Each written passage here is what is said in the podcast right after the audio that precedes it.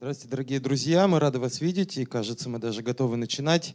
А, это специальный цикл Ельцин-центра, который называется «Интернет и свобода», в котором мы говорим о том, а, как интернет 90-х из романтической утопии превратился в интернет нулевых и десятых, который мы имеем сейчас, в котором мало что осталось от децентрализации, киберанархизма и прочих романтических идеалов, с которыми связывалась эта новая технология в 90-х. Друзья, я рад представить вам а, прекрасного исследователя, прекрасного во всех смыслах, а, исследователь цифровой среды, культуролог Оксана Мороз. Спасибо большое. Добрый день, дорогие друзья. И с вашего позволения не буду присаживаться, буду давлять над аудиторией.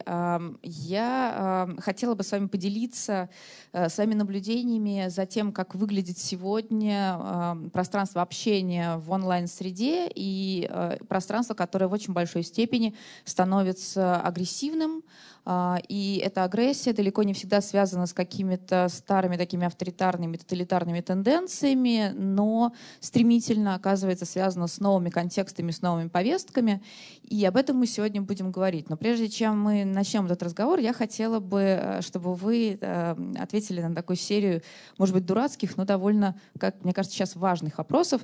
Кто из вас знает про движение МИТУ? Хорошо. Кто из вас знает про дискуссии, которые связаны с э, фильмом «Покидая Неверленд»? Кто из вас слышал про скандал между э, компанией Lush э, и феминисткой Беллой Рапопорт? Отлично. Значит, мы в контексте. Прекрасно. Начинаем. А, значит, как мне кажется, очень важным а, контекстом разговора о том, что такое вообще современные системы троллинга, современные системы а, агрессивного, того, что называется хейтерского да, комментирования, связаны с представлением о том, что такое онлайн-активизм.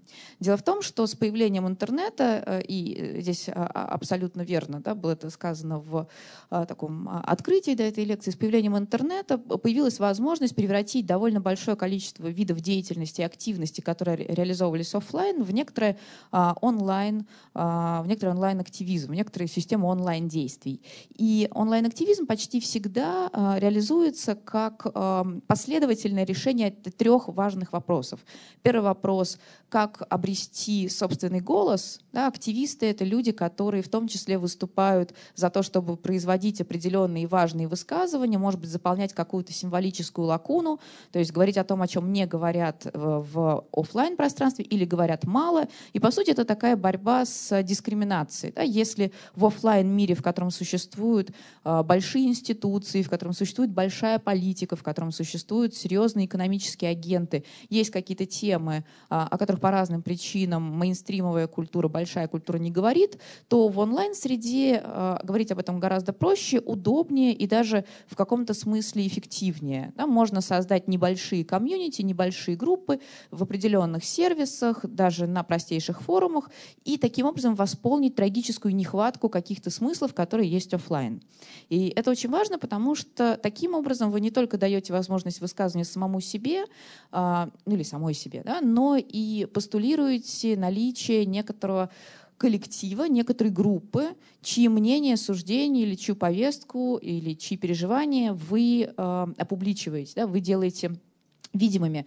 Это такая э, демонстрация некоторой солидарности. Да, вот если есть группы, которые подвергаются дискриминации, то вы, говорящие за них, или вы, говорящие вместе с ними, даете им уверенность в собственном существовании, по крайней мере, онлайн.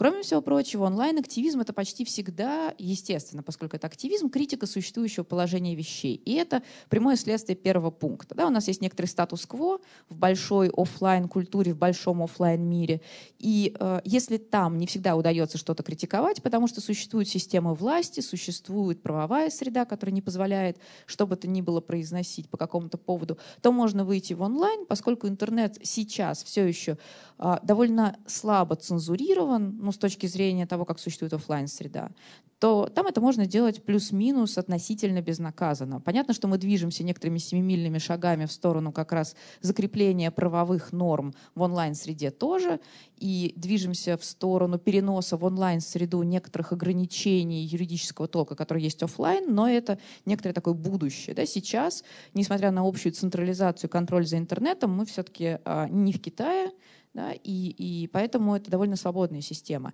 И при этом, что очень важно, как мне кажется, активизм почти всегда может начинаться с разговора о защите униженных и оскорбленных, с разговора о защите от дискриминаций, но это всегда борьба за некоторую власть, либо реальную, либо символическую. То есть понятно, что многие а, политики начинают очень часто как блогеры, но даже те люди, которые не собираются заниматься политикой как политикой, да, real политик, не собираются идти во власть, тем не менее они довольно часто борются за символическую власть. Например, власть называть вещи определенными именами. Да, то есть дешифровать определенные явления, давая ему определенный ярлык. Мы потом на эти ярлыки посмотрим.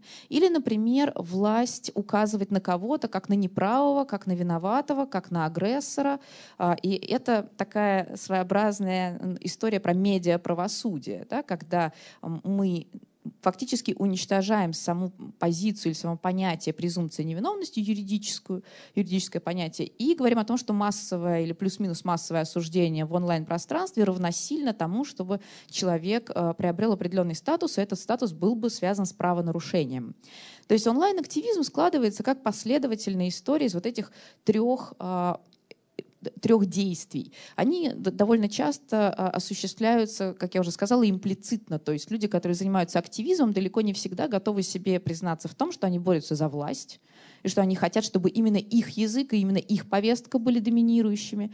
Далеко не всегда они готовы признать, что единственная их позитивная роль — это роль критика, да, то есть они, э, например, не готовы брать на себя такую большую ответственность за то, что думают группы людей. Они довольно часто говорят о том, что они просто выражают свое мнение. Да, и, и это такая, ну, немножко слабая позиция, когда вы отказываетесь признавать, что за вами даже в онлайн-пространстве закреплена позиция лидера мнений. И то, что вы говорите, может быть сущностно важно. Но, тем не менее, когда мы смотрим на а, разного рода споры, существующие сейчас а, извне, когда мы не вовлекаемся в них, когда мы не пытаемся отстоять там свою какую-то позицию, а именно смотрим как исследователи, мы эти все три позиции видим. Из чего складывается мощь онлайн-активизма? Почему нельзя сказать, что онлайн-коммуникация — это просто один небольшой сегмент? А, в глобальном интернете существует довольно большое количество пользователей, но и много, а, большое количество людей исключены из пользования интернетом. Есть люди, которые не зарегистрированы в социальных сетях, а это даже те, кто работают с цифровыми технологиями. Ну, то есть формально, с точки зрения статистики, а, мы находимся в ситуации, когда мы одновременно и можем и признать тот факт, что онлайн онлайн-деятельность важна. И одновременно можем сказать, что ну, ее пока можно игнорировать, потому что она не является э, предметом такого общего, общих компетенций. То есть есть люди, которые из этого исключены. Почему тем не менее, мне кажется важным обращать внимание на то, что происходит в онлайн-коммуникации и э, что стоит за онлайн-активизмом. А, потому что то, что называется онлайн-активизм, имеет название в английском языке selectivism, по-русски часто переводится как коллективизм. Это, конечно, как я уже говорила, это некоторая форма социально ответственного а, коллективного поведения, которое имеет статус гражданского поведения. То есть это отстаивание некоторых прав, позиций, а, права на суждение, права на свободу самовыражения. И э, это довольно важная история про то, как человек обнаруживает себя способным к суждению и отстаиванию позиций субъектом. То есть фактически э, онлайн-пространство дает, э, особенно в ситуации, когда у людей офлайн не всегда существует возможность выражать открыто свои суждения, дает шанс на высказывание. Почему а, это стоит, а, активизм стоит оценивать как амбивалентное явление? Потому что а, представление о границах этого поведения да, и границах этой ответственности довольно часто размыты. Я вот уже начинала говорить о том, что многие активисты не считают себя активистами в полном смысле этого слова, то есть не видят, что они, собственно, репрезентируют, представляют, откровенно представляют какую-то группу и закрепляют за этой группой, по крайней мере, онлайн определенные типы убеждений. А с другой стороны, потому что активист активистское поведение, а, если его оценивать именно с точки зрения исследователя, рассматривается как перформатив. Я сейчас объясню, что это такое. Это звучит страшно, но это на самом деле довольно простая вещь. Перформатив с точки зрения ну, лингвистики или социолингвистики — это такое высказывание, которое равносильно действию. Когда вы клянетесь, например, это перформатив. Вы самим актом говорения утверждаете определенное действие. А, в случае с интернетом практически любая коммуникация является, особенно а, коммуникация с точки зрения активизма, является перформативом, потому что вы не просто высказываете определенное мнение, но вы еще и добавляете некоторую, ну, некоторое определение с помощью этого суждения действия, да, то есть вы даете характеристику своим действиям. И это означает, что каждое ваше слово — это, по сути, такой активистский поступок. Но в интернете, где кроме слов, по большому счету, у вас а, нет возможности ни, никак самовыразиться, да, где есть вот это коммуникационное пространство давляющее, это действительно перформатив. И здесь важно, что а, эта история про деятельность, она складывается, как и в предыдущем случае, из нескольких типов а, активностей, которые обязательно производит любой активист. Хочет он этого, не хочет он этого, а, он один в поле воин или он состоит в каком-то комьюнити, это происходит всегда. Поскольку мы говорим о том, что онлайн-активизм существует в пределах каких-то сервисов, любой человек, который общается там, и особенно который общается с определенной целью, например, чтобы привлечь чье-то внимание, например, чтобы а, его заметили и каким-то образом отреагировали, например, чтобы перековать или перекодировать отношение других людей к какой-то ситуации, практически, практически всегда руководство руководствуются очень простыми принципами а, технической работы этих а, социальных сетей или этих социальных медиа. Самое простое — это а, то, что, в общем, давно обсуждается в любых социальных сетях, в любых социальных медиа работают алгоритмы, и работа этих алгоритмов и наше взаимодействие с ними приводит к тому, что мы живем в пузырях фильтров. Ну, то есть то, что мы видим, ограничено нашей системой предпочтений, нашей системой одобрений, нашей системой репостов. И это означает, что если у нас есть какие-то очевидные убеждения, которые мы постоянно воспроизводим, политические, экономические, социальные, религиозные, это будет влиять на ту картинку, которую мы наблюдаем. А, и кроме всего прочего, известно, что ну, довольно часто люди в социальных медиа хотят на самом деле а, собирать сообщество тех, кто, в общем, одобряет их действия. То есть мало людей, а, я думаю, что и здесь сидящих тоже, если это вот здесь нет искусных троллей, специально будут собирать вокруг себя тех, кто будет их критиковать, кто будет на них наезжать, кто будет с ними ругаться. Да? Малое количество людей онлайн хочет создавать некомфортное, принципиально некомфортное для себя пространство. В основном мы онлайн идем для того, чтобы нам совершили то, что я иронично называю социальные поглаживания. Нам поставили много лайков, нам сказали, какие мы хорошие, нас пожалели, если нам плохо. А, и это нормальные условия забота о себе, да, забота о собственном комфорте. У активистов происходит то же самое, но если для такого рядового пользователя это просто вот создание собственного комфортного, уютного бложика, да, как раньше там уютная ЖЖшечка, да, то э, для активиста это некоторое сужение, специальное сужение до тоннельного зрения того, что он видит. И, соответственно, довольно серьезный удар по ну, потенциалам его активизма. Если я, например, феминистка, и я собираю вокруг себя только феминисток, разговариваю только с людьми, которые разделяют мои позиции, в моем мире все будет очень черно-бело, потому что я просто не буду видеть, как этот феномен оценивают другие люди. И я в конечном итоге разучусь с ними разговаривать Просто потому, что я в онлайн-среде буду всегда со своими. И это сильно сужает диапазон высказываний, да, диапазон свободы высказываний. И это приводит к такой немножко я бы сказала, эмоциональной там, слепоте, глухоте, как угодно, да, к тому, что мы а, и в принципе-то как активисты можем не быть настроены на то, чтобы разговаривать с теми, кто нам не нравится. Ну вот с теми, кто принципиально стоит на каких-то позициях, которые мы абсолютно не считаем а, разумными и достойными а, там, да, переубеждения. Но а, если мы еще и окружаем себя такими же, как мы, то мы в принципе разучаемся вообще воспринимать функциональную критику. То есть для нас любая критика становится а, очень болезненным а, феноменом, который мы скорее назовем травлей, чем а, функциональным вопросом к нам. И это довольно сильно сказывается на том, а, как мы распознаем агрессию и как мы ей сопротивляемся. Второе — это, конечно, то, что для а, любого активиста, если он ну, не совсем самоубийца, очень важно быть в пространстве своих. И это следствие прямое. Для этого следствия есть название. Это понятие бригадинг. Да, это английское слово, и, к сожалению, тут довольно много встречается англицизмов, поскольку вся повестка, о которой мы говорим, в очень большой степени индуцирована а, англоязычными дискуссиями на этот счет, но бригадинг — это довольно тоже несложная вещь. Это ситуация, при которой, если вас где-то обидели в каком-то комментарии, вы зовете тех, кто вас поддержит, чтобы вы были не в одиночку.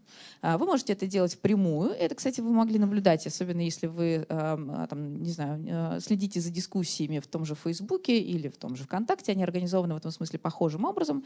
Кого-то обидели, кто-то тут же тегает еще нескольких человек. И эти люди приходят, и дальше возникает просто перевес да, то есть э, люди, которые приходят, они, э, естественно, не очень на самом деле вчитываясь в ситуацию, потому что они понимают, зачем их позвали, они начинают, собственно, борьбу. И, и в этот момент то, что могло выглядеть как, могло выглядеть, не обязательно выглядело, как функциональная критика или как диалог, перерастает, собственно, в э, холивар.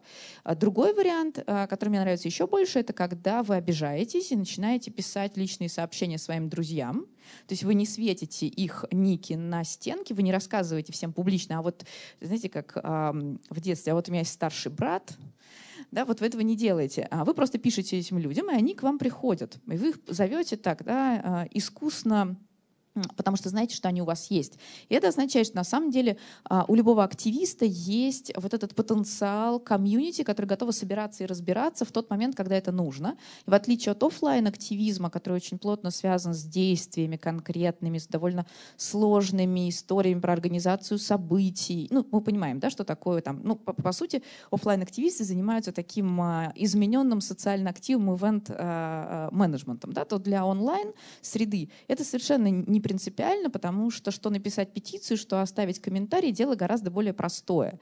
Да? И вот этот потенциал активизма здесь э, оказывается гораздо более легко достижим. То есть если однажды тебя маркировали как э, члена э, сообщества, которому можно доверять, если ты однажды э, поставил нужные лайки, сделал ну, несколько нужных высказываний, рас, расшарил, распространил несколько нужных постов, то ты достойный доверия сообщества человек, и тебя можно приглашать вот для такого бригадинга. Кстати говоря, говоря, э, из этого активного ядра сообщества очень легко выпасть. Э, если вы обратили внимание, там название лекции звучало понятие «полиция лайков», это довольно смешная штука. Это ситуация, при которой как раз люди, стоящие на очень активной позиции и почти на политической, ну, с точки зрения такой не идеологического да, понимания позиции, смотрят, кто из их друзей кому ставит лайки.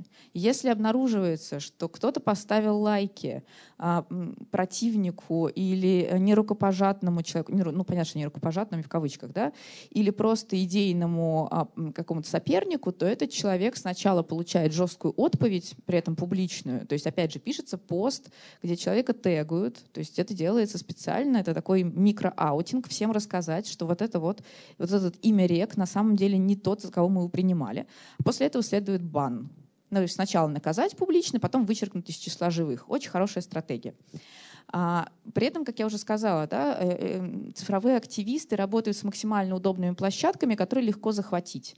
Ну, например, довольно большая часть а, экоактивистов, фемактивистов, то есть людей, которые как раз э, сейчас довольно активно выступают, не приходят в русский твиттер, русскоязычный. Он недобрый, там затопчут и даже не постесняются, и не будут испытывать комплексы вины, и э, поэтому там работают только самые смелые, те, кто могут отбиваться. А, например, в Инстаграме работать удобнее, потому что Инстаграм, конечно, коммерциализируется, и в этом смысле он превращается в такую этически серую зону. Ну, в смысле, там все, кто угодно, и там, в общем, люди очень часто приходят э, скорее для того, чтобы посмотреть на картинки, чем ну, почитать что-то серьезное. И здесь можно э, набрать довольно большое количество подписчиков, э, не входя в ситуацию конфликта. Facebook идеален, потому что в русскоязычный Facebook себя позиционирует как интеллектуальное сообщество своих, поэтому а, любая история, любая публикация расходится вирусным образом моментально. А, но YouTube — это пространство для таких людей, которые готовы тратить много ресурсов на то, чтобы производить высказывания, потому что понятно, что там должен быть либо, либо видео, которое имеет описание, которое надо как-то форматировать, либо ну, там можно сделать подкаст с обложкой, ну, в общем, это требует определенных усилий. А мы прекрасно понимаем, что с точки зрения активиста а, важно соверш... получать максимальную обратную связь и максимальные результаты при минимальном вложении ресурсов, просто потому что ну, так а, ты работаешь эффективнее. И в конечном итоге получается, что онлайн-пространство сейчас, и не только из-за того, что оно бурно развивается, становится довольно удобным местом для позиционирования себя как гражданина и, значит, активиста. Ты себя там предъявляешь, и предъявляешь довольно бурно. Это, кстати, очень важно, что активисты, и, кстати, ну, не только они, но активисты в первую очередь, очень плохо разводят представление о том, что есть они в физическом мире и есть их репрезентация онлайн. То есть ну, любой человек, который занимается изучением теории коммуникации, знает, что в онлайн-пространстве люди конструируют образ. Этот образ э, может различаться на разных площадках, этот образ зависит от той, задачи, которую вы решаете. А, никогда профиль ни в одной социальной сети не равен человеку, который этот профиль ведет. Даже если человек об этом не задумывается, все равно тот факт, что а, выкладываются специальные фотографии, специальным образом отредактированные, делаются специальные геометки, пишутся а, посты не по любому поводу, а все-таки по какому-то конкретному, уже говорит о том, что все это очень сконструированная история.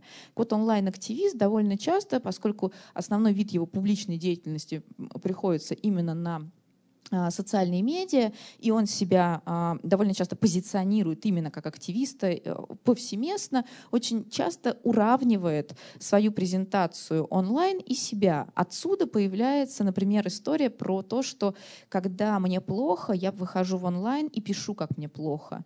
Меня убедили, э, обидели, меня оскорбили, я переживаю, а, я должен рассказать или должна рассказать, как я хожу на психотерапию. Вот эти вот истории, да, которые на самом деле довольно долго считались очень очень интимными. Ну, не постыдными, а просто интимными. То есть это то, о чем человек вряд ли будет рассказывать публично, это никого не касается. Вот именно в такой формулировке. Теперь становится дополнительным способом предъявления себя. То есть чем больше ты как бы, э, вывернешься наизнанку, и чем больше ты про себя расскажешь, тем большей степени ты будешь как бы ну, телесно, буквально телесно присутствовать. А, и это телесное присутствие, это, с одной стороны, да, действительно такая забота о себе.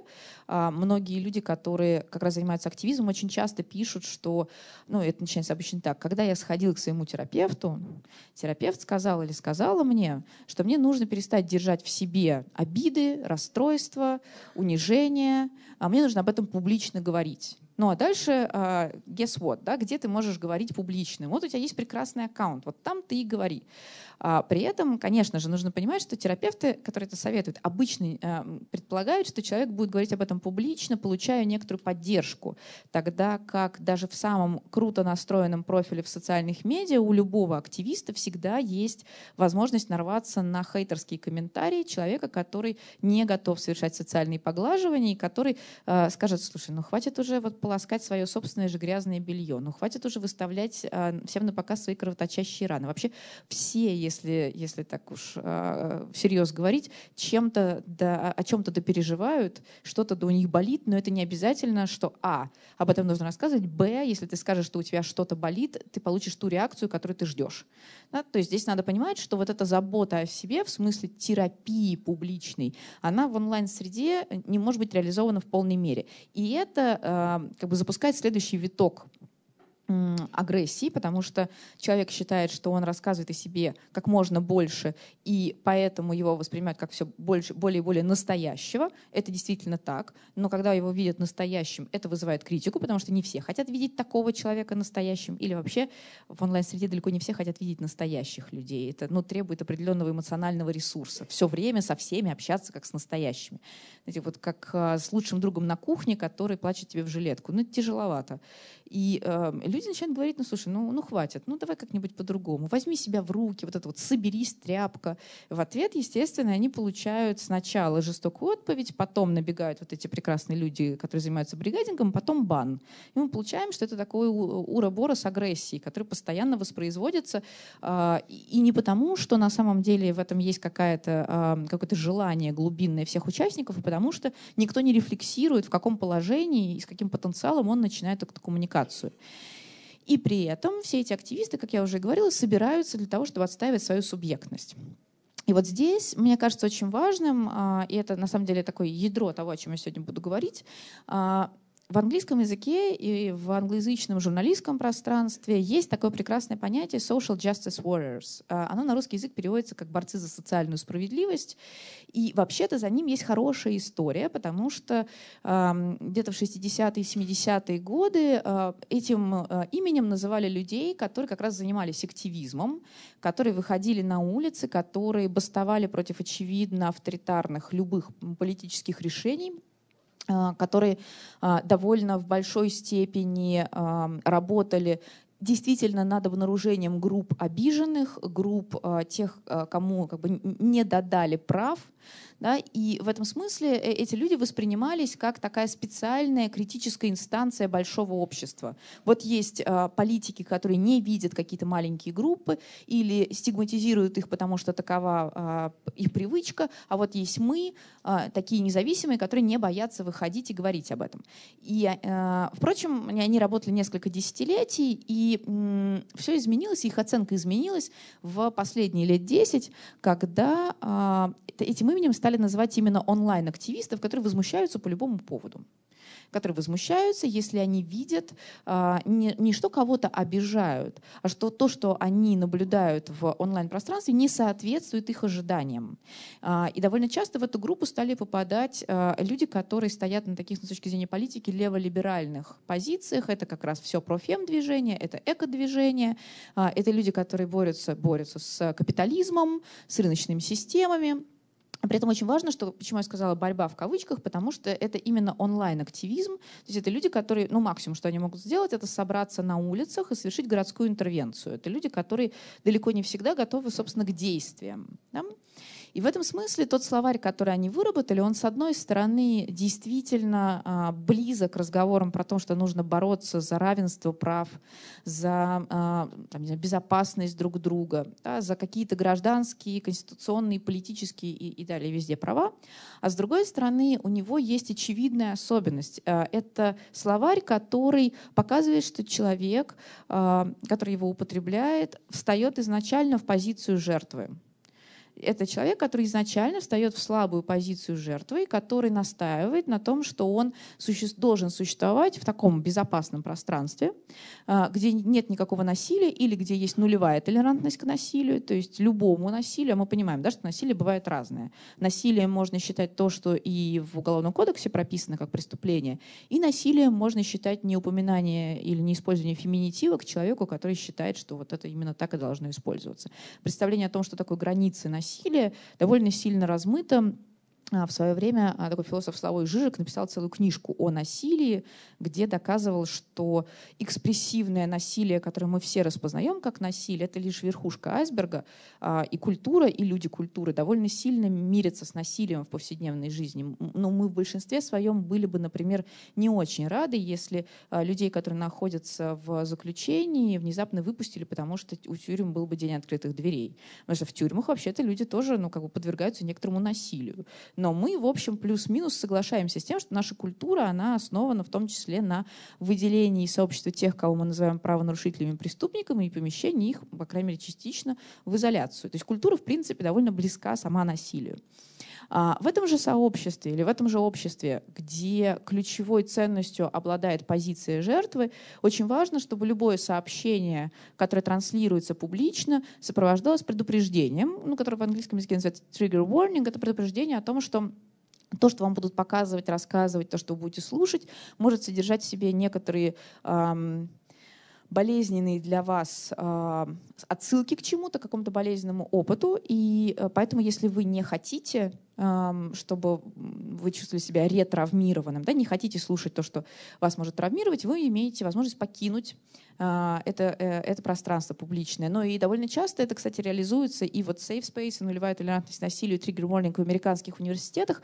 И это приводит к таким перегибам, когда, например, эм, ну, не знаю, люди, которые занимаются, например, изучением кино, киноведы отказываются, отказываются смотреть определенные фильмы, потому что они им кажутся полными насилия. Например, там «Заводной апельсин». Да, его просто э, выбрасывают из списка кинематографической классики, потому что он полон насилия. И понятно, что эта система — это система цензурирования, которая выбрасывает из культурного поля то, что э, кажется э, слишком несоответствующим такому безопасному да, представлением о безопасности. Ну, онлайн-солидарность понятна, да, социальная справедливость как раз непонятна, потому что что такое социальная справедливость, это большой вопрос. А, мы живем в мире, где количество групп, которые считают себя дискриминируемыми и действительно дискриминируемыми, постоянно растет. Если в второй половине 20 века мы могли прямо фиксировать, как появляется или формируется какая-нибудь группа, которая заявляет о своих правах и чьи права действительно нарушаются, и которые постепенно начинают приниматься, то сейчас мы видим, что эти группы увеличиваются. Да? А если, например, вы попробуете когда-нибудь зарегистрироваться в англоязычном Фейсбуке, вам предложат на выбор 50 вариантов гендерной идентичности. Вы понимаете, да? То есть это огромный объем разных самоопределений, и каждое сообщество потенциально может сказать, что его дискриминируют. Вообще любой человек может, например, назвать себя гендер-квиром и сказать, что все, вот в тот момент, когда вы начинаете ко мне обращаться он или она, вы меня вы меня дискриминируете. И получается, что на самом деле непонятно, что такое социальная справедливость, потому что если мы будем слушать все эти группы, ну вот как минимум эти 50, а там на самом деле их еще больше, потому что есть еще дискриминация, а, это мне очень нравится, по признаку возраста, эйджизм, по признаку гендера, гендеризм, по признаку возможностей физических и ментальных эйблизм, по признаку принадлежности к биологическому виду, спесишизм, ну и дальше я могу перечислять много, да, то мы, в общем, никогда не договоримся. А, поэтому на самом деле с точки зрения правовой культуры а, есть определенные а, дефиниции того, что такое дискриминация. И там чаще всего начинают с расизма, с ксенофобии, то есть таких старых добрых дискриминаций. Но эти дискриминации никогда, этот список никогда не заканчивается, потому что как только вы начинаете это формулировать, сразу же возникают в том числе онлайн-активисты, которые говорят, а вот вы забыли, например, что все дискриминируют группу фуди. Это да, определенные люди с определенными, в том числе сексуальными предпочтениями. Есть куча людей, которые не знают, что такое кто они такие, прекрасно при этом себя чувствуют. Э, ну, то есть если мы, грубо говоря, если мы будем слушать бесконечные этические споры а, вот этих а, борцов за социальную справедливость, которые на самом деле очень важны, потому что они показывают, где общество болит, о чем общество хочет говорить, то мы никогда не сформулируем никакие правовые основания своей деятельности. То есть вот на уровне действий а, вот этих борцов за социальную справедливость возникает расхождение между этикой, и этическими спорами и правовой культурой. Дальше, естественно, есть прекрасные слова, которые в большей степени используют такое профем-движение, но они начинают мигрировать уже куда угодно. Это токсичность, причем чаще это все токсичная мускулинность. Почему не бывает токсичной феминности, для меня до сих пор вопрос. Но, видимо, потому что именно, именно мускулинность виновата в наступлении патриархата, угнетения, культуры изнасилования, что там, ну и всего остального. Да? И понятно, что а, в большинстве случаев, когда мы говорим про борьбу за социальную справедливость, мы говорим в бинарных оппозициях. Значит, есть те, кто страдают, и есть те, кто угнетают, есть агрессоры. Поэтому одним из очень важных таких призывов, из которых начинаются или которые кончаются высказывания соци социальных активистов онлайн, это высказывание «проверь свои привилегии», «check your privilege». «Проверь себя, пожалуйста. Ты белый? До свидания. Ты мужчина? До свидания. Ты здоров? До свидания. А, ты, например, гетеронормативен, гетеросексуален? До свидания. По этому поводу снимают довольно много роликов, они э, социальных. И некоторые из них выглядят очень смешно. Один из последних, который я смотрела, он выглядит так. Там выстраивают студентов, студентов колледжа американского в единую линейку, и у них задание пробежать 100 метров. Кто пробежит 100 метров первый, тот получит что-то печеньку, ну неважно. А, дальше а, предлагают сделать один шаг каждому, кто белый, кто здоровый, кто и далее везде. И получается, когда перечисляются эти привилегии, их там набираются довольно много, некоторые люди уже фактически находятся на финише, а некоторые продолжают стоять. Да, и э, вот аргумент «проверь свои привилегии» на самом деле он довольно обидный, потому что суть э, самой системы привилегий заключается в том, что это, можно, то, это может быть то, что вы заработали, это может быть то, с чем вы родились. И когда человека начинают э, ну, не обижать, да, начинает ему доказывать, что он нехорош только потому, что ему пришлось, ну, как бы он родился вот в том месте и в то время с определенными особенностями характеристиками, это выглядит как а, ну, довольно странная такая апелляция к прошлым каким-то поколениям, которые тоже почему-то должны быть виноваты а, в том, на какой позиции находится человек сейчас. И понятно, что это всякие истории про hate speech, про а, то, как людей называют да, там, агрессорами, как их обвиняют в чем-то. И, конечно, любимое, любимое слово в э, словаре этих э, прекрасных активистов — это бойкот. Если вам что-то не нравится, вы начинаете бойкотировать это. В принципе, ситуация бана в социальных медиа — это примерно та же история. Вы зачищаете пространство. Вот если мы посмотрим на этот список слов, то мы увидим, что в нем есть некоторое количество проблем. Одна из проблем, там дальше об этом будет, это то, что многие из этих слов, которые вы здесь видите, имеют определенное научное происхождение и используются в той науке, в которой они применяются, несколько не так же, как это делают социальные активисты. То есть мы, конечно, можем сказать большое спасибо за то, что э, благодаря э, онлайн-активизму э, многие люди познакомились с понятием э, травма но психологи апеллируют к понятию травмы как более глубокому и более сложному, а, а не в том контексте, в котором это употребляют активисты. То есть если вам нахамили в трамвае или в очереди, вас не травмировали. Да? А, ну, то есть это, это немножечко другая история. Точно то же самое касается пассивной агрессии. Если вам если на вас не накричали, но и при этом вам сказали что-то не очень приятное и покритиковали, это не пассивная агрессия, это может быть именно функциональная критика.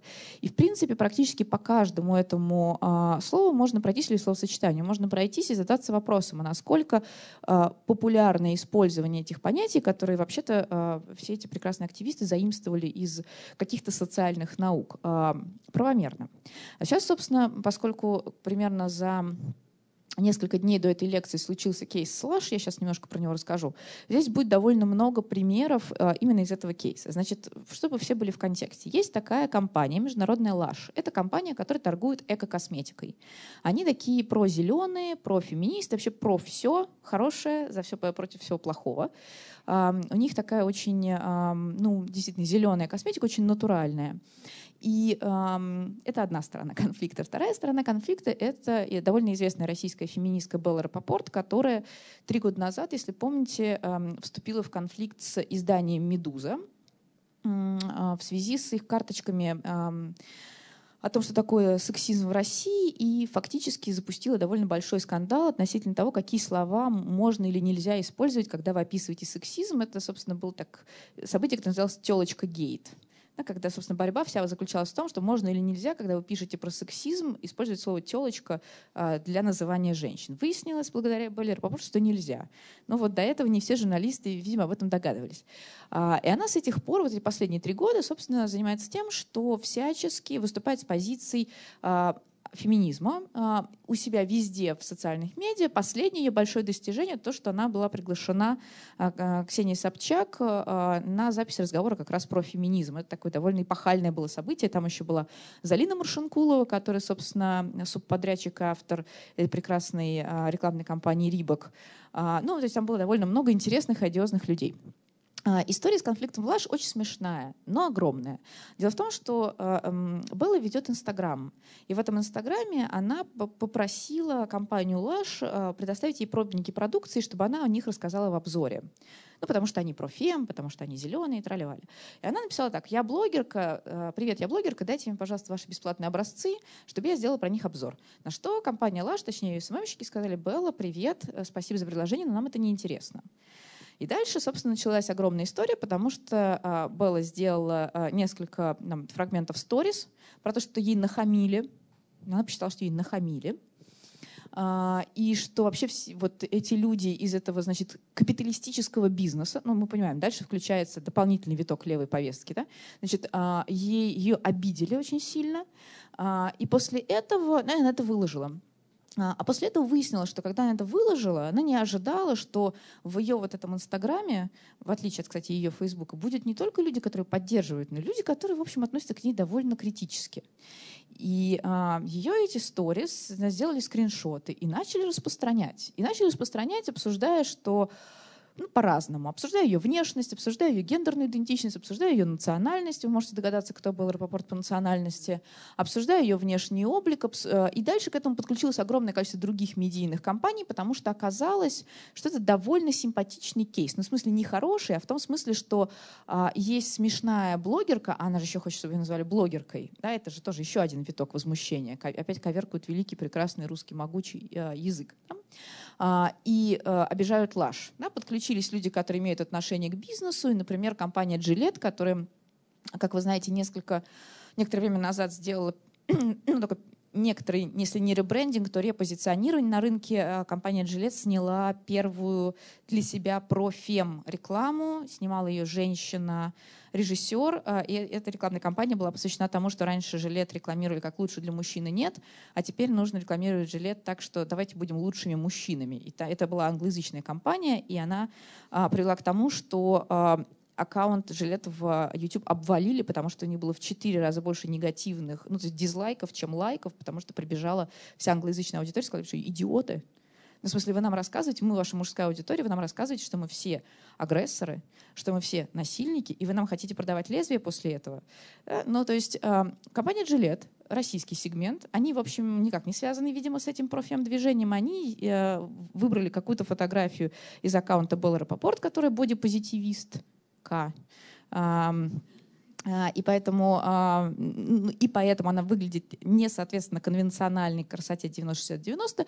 И э, предложили ей, например, бесплатно свою продукцию, чтобы она в своем обзоре сделала с ней все, что хочет. И дальше это, эта история продолжается уже трое суток потому что к этому, кроме, там, кроме Инстаграма, к этому подключилось огромное количество людей из а, Твиттера, из а, Фейсбука. Практически все медийные персоны оттоптались по этому случаю. Ксения Собчак, ну э, это же понятно, да, не, не могла пройти мимо.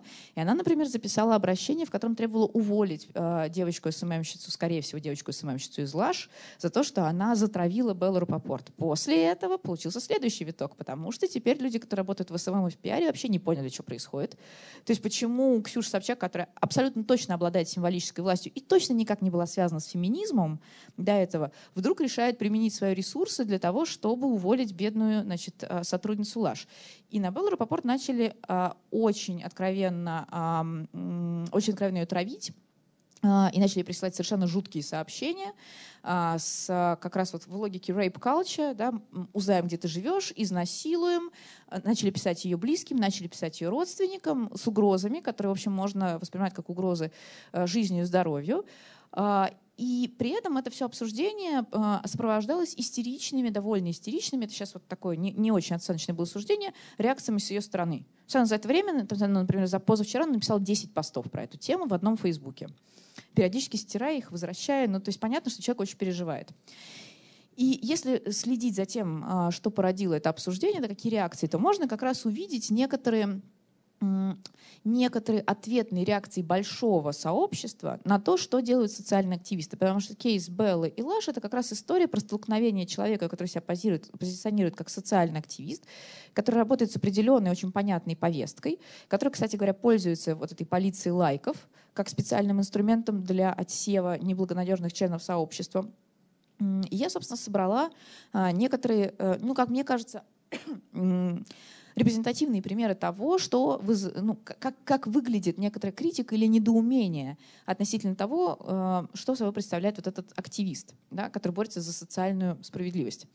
А, ну, первое — это то, что для стороннего наблюдателя активисты, э, которые довольно часто руководствуются вот этим примерно одним словарем и выглядят примерно одинаково. То есть не очень понятно, кто за что борется. И это означает, что у активистов нет возможности на самом деле решить самую главную задачу — собрать вокруг себя, а, ну или пересобрать вокруг себя общество. То есть понятно, что есть активисты, есть ядро, и есть еще bystanders, люди, которые рядышком. Если вы будете рассказывать что-то, что их цепляет, что-то, что соотносится с их опытом, они могут стать вашей группой поддержки. Они могут не, не стать активистами, но просто э, поддерживать вас периодически. Так вот, если посмотреть на э, эту прекрасную переписку, видно, что для людей, которые наблюдают со стороны, а, есть очевидное непонимание того, чем отличаются, например, фемки и мамашки. Ну, мамашки — это вот это старая добрая «ты же мать», Да, и я же мать. Но они это, это, а, а, обычно идут парой. Да? И а, вот эта вот реакция про то, что это собирательный образ народе, вечно просящий, нудящий, за собой ничего не замечающий, это единая да, какая-то система. А, дальше можно сказать, что, конечно, это подбиралось по подобию. В принципе, феминистки и э, матери, они же мамашки, в данном случае это женщины. Но понятно, что это просто некоторая позиция у человека, а эта женщина тоже писала, это какая-то тоже в ней говорит ее боль, очевидно, да, что она обратила внимание именно на это. И отвечают, ну, разница в терминах. А так у одних а, едет крыша на годовасиках, у вторых шизоидная горячка на феминитивах. И что вот если завтра в словарях будут авторки с сантехницами, то сразу мир станет прекрасный и справедливый, то и другой ничего, кроме злорадного смеха, не вызывает. То есть мы понимаем, что мало того, что активисты кажутся мазанными одной краской, они еще и вызывают обратную реакцию реакцию. Да? Это реакция отторжения. Второе, а, это то, что, то, о чем я уже говорила, да, что а, очень часто а, люди, наблюдающие со стороны, видят или вчитывают, это для нас не так важно, вот эту историю про манипуляцию терминами. Да? Вот, пожалуйста, подмена понятий спекуляции на обидах ушла в массы, стала дешевеньким медиатрендом, приносит плоды. Вся эта история вокруг а, а, блогерки, или неважно, блогерши, как угодно, и лаж очень многими специалистами из мира именно а, пиара, из этой индустрии рассматривалась как пиар. А что, черный пиар тоже пиар. А, все разговаривают, все узнали, э, кто такая Белла Рапопорт, об этом многие не знали. А, про Лаш тоже многие не знали, теперь узнают и те, и другие, особенно после того, как Ксюша Собчак написала. Если там известные публицисты начали про это говорить, если уже там журналисты из BBC и коммерсанта по этому поводу ругаются, ну понятно, что и их аудитории, и их подписчики тоже это увидели. Плюс надо, надо понимать, что про эту историю написала The Bell, Wonderzine, э, кто только не. Причем они все с точки зрения Беллы Рапопорт написали неправильно, и она об этом сделала отдельные посты. А, и, соответственно, получается, что мы имеем ситуацию, при которой, например, люди далекие от активизма, что видят в этих действиях? Ну, конечно же, борьбу за популярность, борьбу за ресурс и монетизацию. Нет ничего страшнее, ну, кроме всего прочего, для активиста, когда его подозревают в том, что он делает что, то, что он делает а, за печеньки. То есть не за условно там, борьбу за справедливость, не за убеждение, а потому что ему за это заплатили. Потому что тогда логика активизма ломается. Потому что тогда можно купить и продать любого активиста, и вот эта позиция принципиальная борьбы за что-то святое, она отпадает. Но вот эта история про манипуляцию а, терминами, она еще и означает, что сами активисты, для которых слово обесценивание очень болезненное, да, когда их обижают, они очень часто говорят, что их обесценивают, их эмоции обесценивают, их переживания обесценивают, они сами занимаются тем же самым. Но только поскольку они работают с терминами, то есть в рациональном поле, не в поле эмоций, они не воспринимают то, что они делают, как обесценивание. То есть, э, ну вот я, например, писала диссертацию по теории травмы. И для меня, когда каждый второй начинает говорить, что он травмирован, это, ну, это безумие. Ну, потому что, ну, не может такого быть. Ну, там, не знаю, когда вот человек, переживший Холокост, говорит, что у него травма, вот я верю. Потому что за этим стоят определенные большие исследования в разных направлениях, начиная от психологии и психиатрии и заканчивая другими, да, какими-то штуками. Когда у, когда у человека ПТСР, я подозреваю, что э, эта история вполне понятная. Когда когда мы э, действительно говорим, что нас косо посмотрели, и все, да, и, и надо это прорабатывать, это о чем-то договорит. Это не обязательно говорит о том, что человек это придумал, но это говорит о том, что у, у него довольно большие проблемы с а, обозначением собственного личного пространства, с защитой собственного личного пространства и, собственно, с защитными механизмами, в том числе психики. Но возвращаясь к этой истории про обесценивание терминов, терминов а, это имеет следующие, э, следующие последствия. А, во-первых, то, что те термины, которые используются для называния страшных вещей, становятся терминами для называния обыденных вещей. И это означает, что вся наша обыденность, она превращается в какое-то жонглирование понятиями, которые вообще-то мы обычно довольно редко упоминаем и употребляем, только для каких-то радикальных случаев. И теперь у нас все а, экзотизировано. То есть у нас все экзотизировано. Это, как мне кажется, не очень верно, просто потому, что дополнительная экзотизация рождает дополнительную экзальтацию. Экзальтация мешает возможности рационального обсуждения чего бы то ни было, или, по крайней мере, спокойного. А когда вы начинаете использовать эти э, сильные слова, вы начинаете манипулировать страхами людей, запускаете моральные холивары, формируете абсолютно четкое представление о враге, причем это представление может быть завуалировано. Вот мне, например, очень нравится, как радикальные феминистки обсуждают мужчин, которые приходят к ним в комментарии и начинают давать им советы. Ну, понятно, что это самоубийственная позиция, не надо так делать. Но когда это происходит, они их называют прекрасным словом «кукусик». Вот понимаете, у меня есть дома собака, моя, овчарка. И поскольку я эту собаку ращу с двух месяцев, у него есть домашнее детское имя, Кукусик. Ну, сейчас 50 килограмм, он кукусик. Понимаете, вот, например, у меня была личная травма, если так уж говорить, когда я поняла, что а, вместо того, чтобы использовать словосочетание цисгендерное, белое, дальше непечатное слово, а, люди начинают использовать эфемизм кукусик для того, чтобы дополнительно оскорбить, потому что слово кукусик, это прям для этого есть лингвистическое описание. Оно содержит уменьшительно-ласкательный суффикс, который используется для описание кого-то более слабого, более зависимого, и это, когда вы употребляете это слово в отношении мужчины, должно поставить его на позицию явно заниженную и оскорбить. Ну, то есть эти экстралингвистические эксперименты, э, для, до которых еще надо было додуматься, это очень важно. То есть это осознанная позиция, это не словотворчество.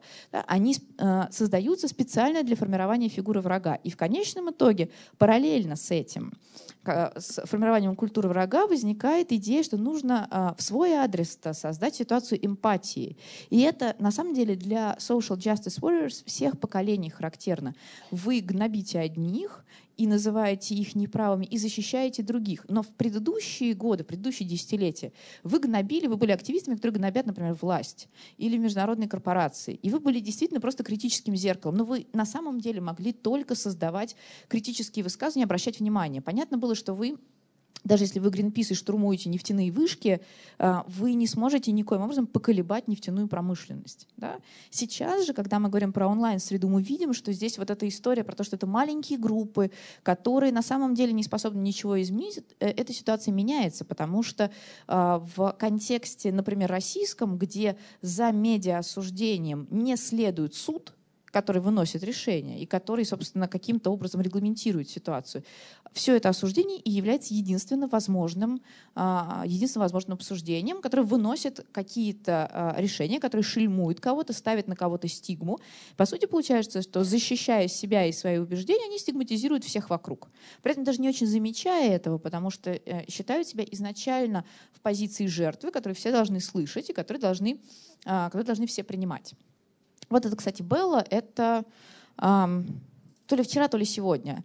Э, вот это очень характерная история э, про то, как осуществляется то, что называется там, вербальным насилием над, или вербальным принуждением к эмпатии. Она фактически сравнивает ситуацию изнасилования и насилия, да, ну, вот такого прямого насилия, которое, ну, в, по крайней мере, в, в российской культуре точно признается как эксцесс насилия. Здесь нет никаких вопросов с э, ситуацией э, вот этого конфликта. Весь интернет надел пенсне и говорит, ну нельзя же устраивать истерики и так инфантильно принимать отказ. Это она про отказ Лаш. Сказали бы они это мужикам, которые называли меня шлюхой, хватали за руку и угрожали за отказ дать телефончик. Поэтому сказать мужчине на улице спасибо мне неинтересно, мне попросту страшно, потому что я знаю, сколько агрессии получу. Так что вот прям вот уверена, что это действительно вежливый отказ. Еще и э, по 20 раз приходилось повторять свой отказ, а то с первого раза мужчину непонятно было. Представьте, я бы Лашу 20 раз написала, а точно точно нет? А что? А почему? А вы замужем, что ли? А что, жалко, что ли? И, наконец, ах ты сука. Причем не у себя в сторис, а в директ. Вот это, я понимаю, был бы повод задуматься. То это называется символический перенос. Да, причем такой символический перенос, который специально сделан для, манипуля... для манипуляции, причем осознанно. И эм, это та же самая история про телесность, о которой я говорила. Когда описывая человека, да, мы, мы начинаем, настоящего человека, мы начинаем говорить именно о теле. Причем заметим, что это очень важно. Да, в какой-то момент и ее сообщество начинает уставать. Здесь 40 э, 49 лайков и 2 комментария. Первый лайк Ника Вот, вот это Никсель Пиксель. Если кто-нибудь следит за киберфеминизмом, то Никсель Пиксель — это еще один а, более даже одиозный персонаж. То есть мы понимаем, что на самом деле в какой-то момент вот эта история про своих, она начинает тоже давать трещину, потому что онлайн-активизм онлайн-активизмом, но у всего есть пределы. И в том числе, на самом деле, если мы говорим про то, что онлайн-активисты создают вот эту, кстати, токсичную среду вокруг себя, то и само сообщество начинает на это так реагировать. То есть, с одной стороны, логика safe space предполагает, что сообщество не будет критиковать а, внутри себя. Это, знаете, это аналогично выкрестам. Да? Вот выкрест самый страшный человек. Вот примерно то же самое. Да? Человек, который критикует сообщество изнутри, это отступник. А, поэтому своих сдавать нельзя. Но этот, как здесь прекрасно написано, трейболизм, да, это тоже а, цитата из, из одного из комментариев, он в конечном итоге э, тоже не справляется, потому что в какой-то момент у людей вокруг возникает некоторый такой эмоциональный и сенсорный перегруз. Но слишком много этого, э, этой агрессии, слишком много этой борьбы уже непонятно за что, слишком много захлебывания в этих эмоциях. А, поэтому, с одной стороны, у активизма, конечно, есть этот коммунитарный статус, держаться за своих, а с другой стороны, а, он мешает этому сообществу меняться. Потому что когда вы защищаете своих до последней капли крови, вы просто перестаете не то что воспринимать э, какую-то критику со стороны, вы даже не видите критику изнутри. А еще одна важная штука — это то, что сами активистки или активисты довольно часто не хотят воспринимать себя как такую странную, знаете, позицию такого трикстера, э, человека, который нарушает правила, его наказывают за это нарушение правил, но он показывает всем остальным, где разметка нормы не нормы. То есть вот если он заступает за норму совсем радикально, он не встречает или она не встречает вообще никакой поддержки. А если он движется шажками, то он может подвинуть эти границы нормы. Вот, к сожалению, социальные активисты, особенно которые э, мыслят себя в позиции установления своих норм через агрессию, плохо э, готовы признать, что они именно те самые трикстеры, что вот они, их задача именно в том, чтобы двигать э, это сообщество и вызывать э, огонь на себя. Поэтому э, вот это вот да, прекрасный комментарий, если кто-то видит вот это там просто Белла — это Бажена новой повестки, Бажена — это Бажена Рынска. Да, там тоже э, барышня, которая довольно давно, правда, была связана именно с такой агрессивной онлайн-коммуникацией. Правда, там активизма было мало, там была бизнес-повестка. Но вот в данном случае речь идет о том, что обиженка да, вот обиженка, это такая идентичность. И эта идентичность — это идентичность всех этих активистов, которые сначала вляпываются во что-то, потом об этом рассказывают, не получают нужную обратную реакцию, обижаются и запускают этот круг агрессии. Но проблема в том, что вообще-то, если бы они отказались от позиции обиженки, а встали бы на позицию того, что они критикуют этот мир, то есть вернулись к истокам, было бы несколько проще. А, и на самом деле это последняя, наверное, большая реакция, и мы будем завершать уже. Это вот буквально уже сегодняшний комментарий. Михаил Пожарский — это один из организаторов такого большого а, пространства московского In Liberty. Это либер, правые либертарианцы, которые устраивают публичные лекции. Но вот они политически стоят на позиции правых либертарианцев. Он сказал довольно простую вещь, которая на самом деле может быть довольно интересной. Он сказал, что под каток а, нападок всех активистов онлайн под, и, и под каток э, травли, которые они устраивают, и под каток полиции лайков и так далее, так далее, попадают те сообщества, группы или бизнесы, которые изначально вообще-то поддерживали их. То есть какие-то институции, которые принадлежат к властным агентам, будь то газета, например, «Медуза», будь то э, бизнес, например, «Лаш», которые, в принципе, ну, он пишет, заигрывали да, с этой повесткой. Мы могли бы сказать, что они в ней работали. Почему? Потому что именно э, они, с одной стороны, обладают кредитом доверия социальных активистов, а с другой стороны, поскольку принадлежат к бизнесу, а надо понимать, что а, образ вот этого активиста постепенно, как я его описываю, складывается в такой именно левый, да, или сочувствующий левым, леволиберальный. А, они оказываются под максимальным вниманием. Вы властные агенты, вы не можете быть за левых, ну вы не можете быть за униженных и оскорбленных, ну вот просто не можете. Это противоречит вашим капиталистическим принципам. Поэтому если вы играете на этом поле, мы будем на вас смотреть еще внимательнее, потому что вы, скорее всего, на самом деле притворяетесь. И как только а, совершается какой-то значительный или незначительный значительный проступок, а, эти же компании попадают под удар. Ну, точно так же, как попало под удар Wonderzine, вообще это издание очень лояльное гендерной проблематике, или The Bell, издание, которое работает очень ну, качественным журналистским образом, потому что они с точки зрения Белла и не так что-то написали, например, не там расставили кавычки да, в тексте. А, и это критика, которая может быть довольно как бы непоследовательной с точки зрения активистов, но она как раз показывает очень важную вещь. Это то, что, то о чем как раз Пожарский говорит. Активизм в принципе, работает, как я уже говорила, как некоторое зеркало социальной действительности. И на него интересно смотреть с точки зрения того, чтобы обнаружить эту боль окружающего мира. Но если бизнес, который в том числе двигает да, развитие там, общества и чего угодно, поймет, что э, помощь вот этим активистам, да, левым активистам, э, приводит к э, нарастанию количества агрессии в свой адрес, то бизнес вполне может перековаться из леволиберального в праволиберальный. Это означает, что они не будут поддерживать активистов, что они не будут спонсировать их действия, что они не будут с ними вступать в коммуникацию, и они не будут поддерживать разные повестки, потому, потому что, сейчас секунду, я закончу, Потому что эти повестки в какой-то степени а, оказываются источником цензуры. А цензуру никто не любит. Тем более сами корпорации вполне прекрасно устанавливают цензуру. Вот эта цитата, я сейчас не буду ее переводить, но просто чтобы вы видели. Это то, как на самом деле реагируют на um, social justice warriors alt-right в Америке, которые издаются в хороших издательствах. И это вполне официальная uh, аннотация книги, в которой пишется про то, что вообще-то вот вы, прекрасные социально активные а, ребята, а, являетесь большой проблемой, потому что вы делаете современный мир пространством психотического, психотической охоты на ведьм. И вы превращаете суды над салемскими ведьмами и эпоху макартизма а, в некоторое такое ну, как бы время и место, похожее на а, теплую ванну с а, приятными пузырьками. То есть вот эти вот две эпохи, которые для американцев довольно сильно связаны с цензурой, с а, там, умалением прав и с так или иначе линчеванием, они увязываются здесь именно с борьбой социальных активистов. В конечном итоге мы понимаем, что, а, с одной стороны, социальные эти активисты действуют в пространстве этики, а, но а, это означает, что они должны думать о своих этических законах. При этом, если мы говорим об этических законах, есть на самом деле один, который, в общем, не вызывает никаких вопросов. Это максима Канта. Да, она звучит довольно просто. Поступай так, чтобы максима твоей воли могла быть всеобщим законом. Если к социальным активистам применить эту максимум, они взвоют. Ну, потому что это тоталитаризм, да, если воспроизвести то, что они делают на большом пространстве большого количества людей. Но тем не менее, это именно то следствие, которое может э, возникнуть, если мы будем транслировать их оптику, их способ мышления, нулевую толерантность, шейминг и так далее э, везде.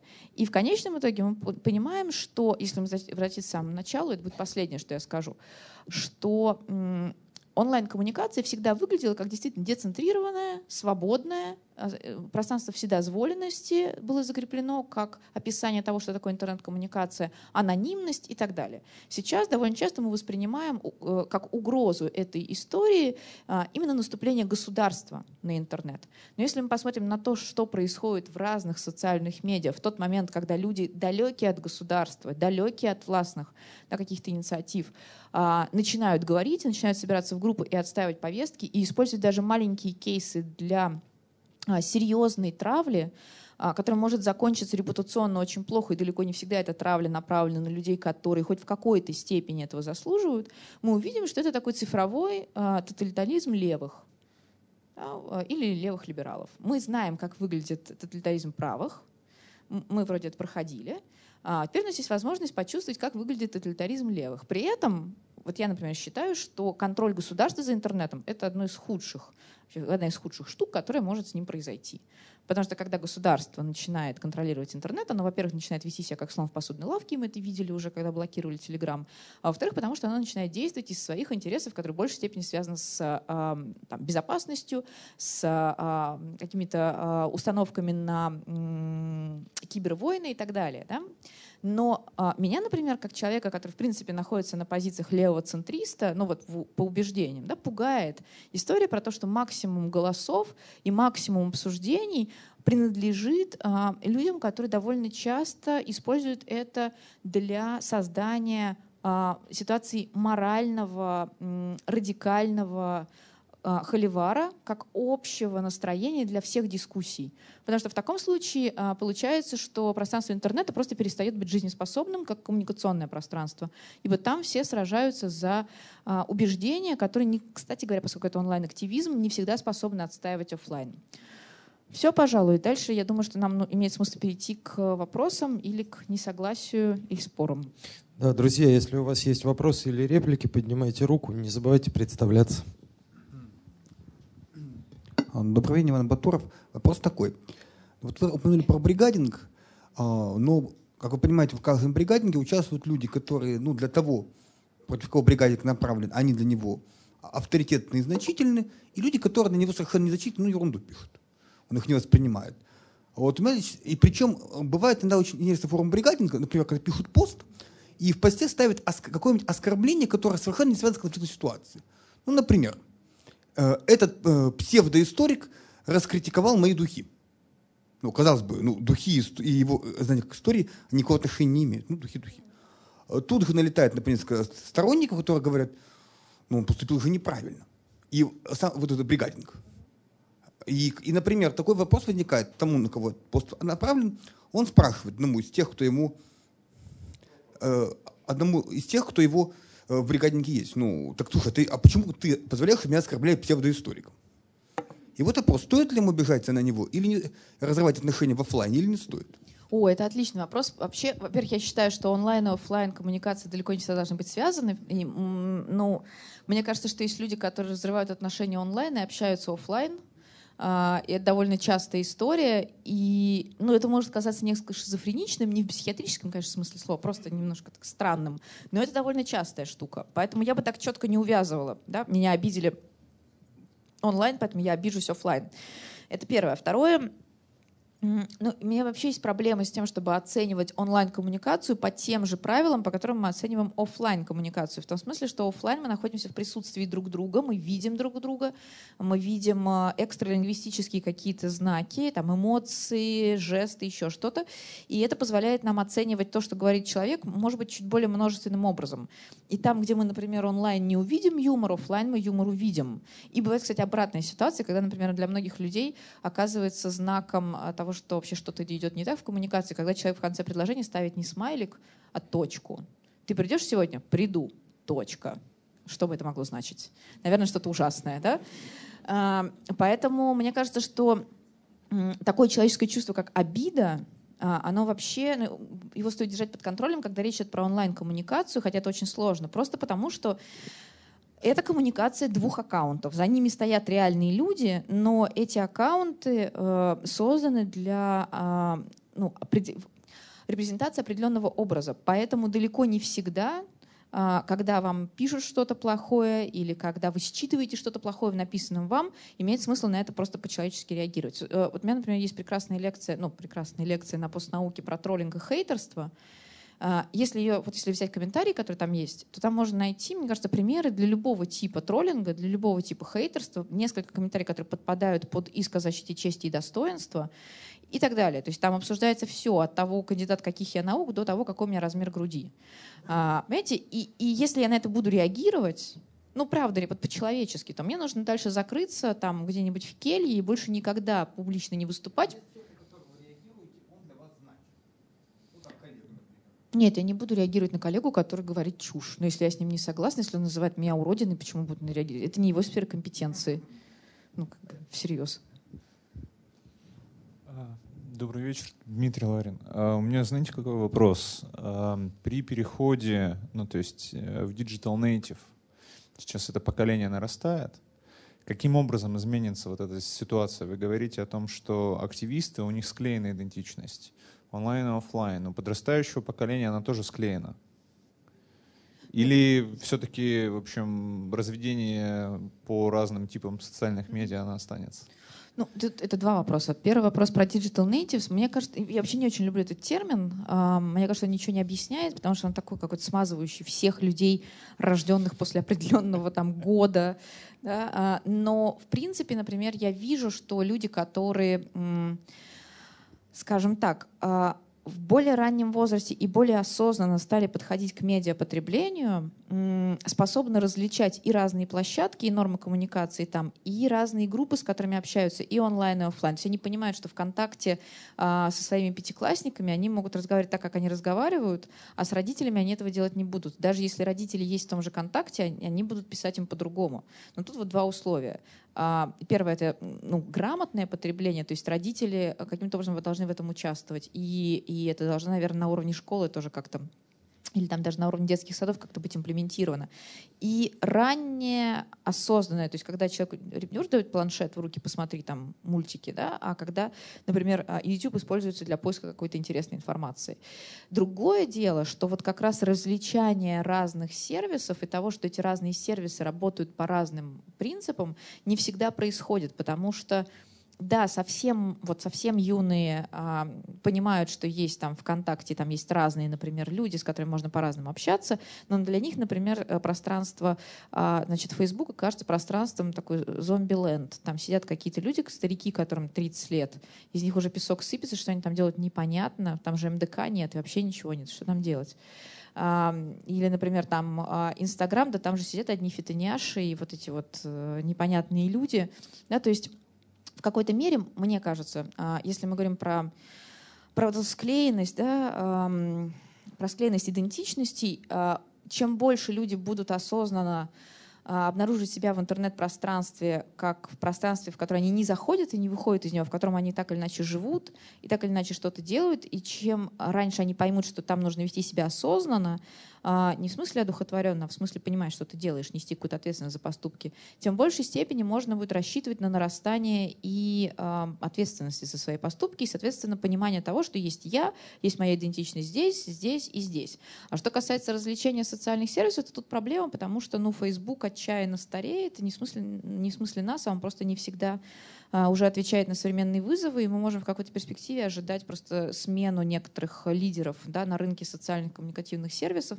И это приведет к тому, что, например, навыки, которые были полезны людям из Фейсбука, а, и коммуникативные навыки, и коммуникативные привычки, они окажутся морально устаревшими, потому что Facebook как, как точки сборки для каких-то сообществ просто не будет. Но это такая же футурология, но я верю в лучшее в человечестве, а, и я думаю, что на самом деле мы живем с интернетом ну, в исторической перспективе вообще один день, ну, то есть совсем недолго. И э, даже с точки зрения теории поколений прошло только одно поколение да, интернет-пользователей, там, да, плюс-минус. Поэтому мы просто должны видеть, как, э, как трансформируется это медиапотребление, оно трансформируется в лучшую сторону. Просто другое отмирает. Например, э, люди, которые пришли в интернет в 90-е и в начале 2000-х, и в Рунет в том числе, у них очень, очень хорошо работают навыки поиска информации. Они, например, знают, ну, плюс-минус понимают, как работают поисковики. Ну, вот с социальными медиа могут быть проблемы. А вот это новое поколение, они прекрасно, прекрасно пользуются социальными медиа, они вообще не понимают, как работают поисковики, что там искать, как там искать. И они совершенно не рефлексируют тот факт, что, например, э, Google или Яндекс — это уже не поисковик это огромная платформа, которая фактически захватывает их в систему заложничества.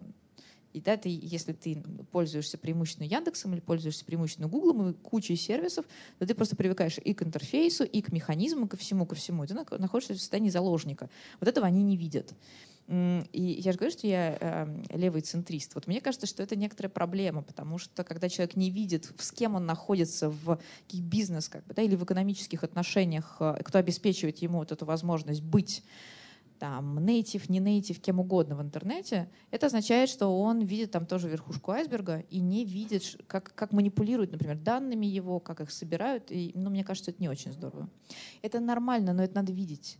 Ну, то есть там надо понимать хотя бы, что каждый твой клик, каждый переход на стороннюю площадку, а, он будет посчитан и, и, и будет проанализирован. Это не в том смысле, что нужно а, бросать все девайсы, называть себя новым а, неолудитом и идти отшельником в лес. Ну, просто это означает, что надо понимать.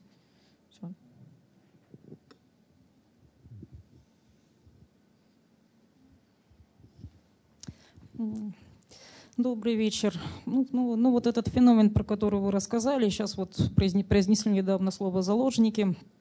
Как я понимаю, это все можно характеризовать как игру. То есть Homo ludens человек играющий. Если это игра, соответственно, почему люди в эту игру играют? Видимо, им скучно в реальной жизни, в настоящей жизни. То есть, то есть они не видят ее прелести, они целиком себя вот заслонили вот этим вот интернет-пространством. Осознают ли эти люди в полной мере, что их жизнь конечна?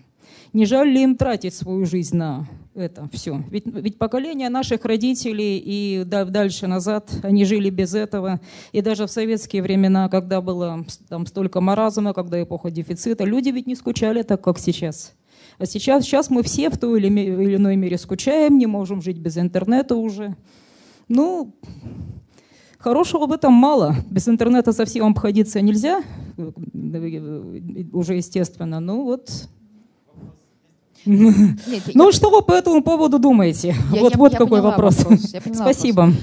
А, спасибо. Но на самом деле я бы не стала говорить о том, что офлайн мир это нормально, ну в смысле реальный реальный мир, а онлайн нереальный, потому что мы довольно много действий совершаем, а, если не только онлайн, то с огромным привлечением онлайн-инструментов.